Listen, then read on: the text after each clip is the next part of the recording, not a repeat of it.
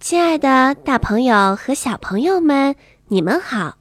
欢迎你来收听小月姐姐讲故事。你知道在大海里的午夜区吗？那里是海底深处黑到不能再黑的地方。如果要去那里，必须用专业的深海探照灯照亮才能看见。我猜你一定没有去过。不过，如果你和我一样，想知道海底午夜区是什么样子的，我们正好可以跟赫赫有名的海底小纵队一起去看一看。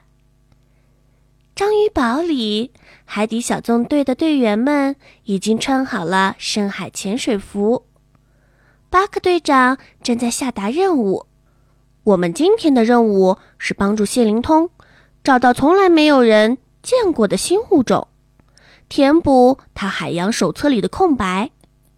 说着，灯笼鱼艇从章鱼堡的嘴巴里一跃而出，在巴克队长的操控下缓缓下沉。皮生疑惑地问：“一点儿也不黑呀？”巴克队长提醒道。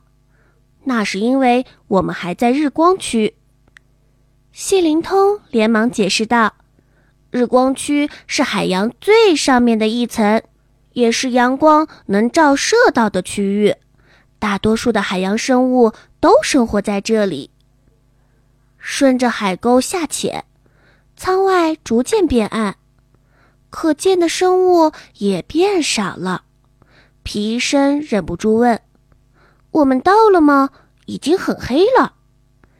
巴克队长却回答说：“没有，我们刚进入暮光区。”周围继续越来越黑。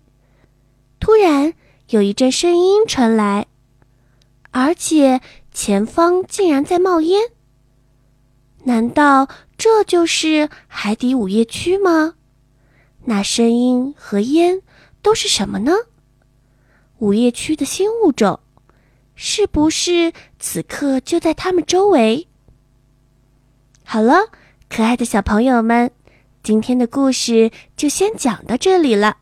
欢迎收听官方正版《海底小纵队》。二零一九年二月二日起，每晚八点，每天一集，每周五天，喜马拉雅自制广播剧《海底小纵队》。与你不见不散哦。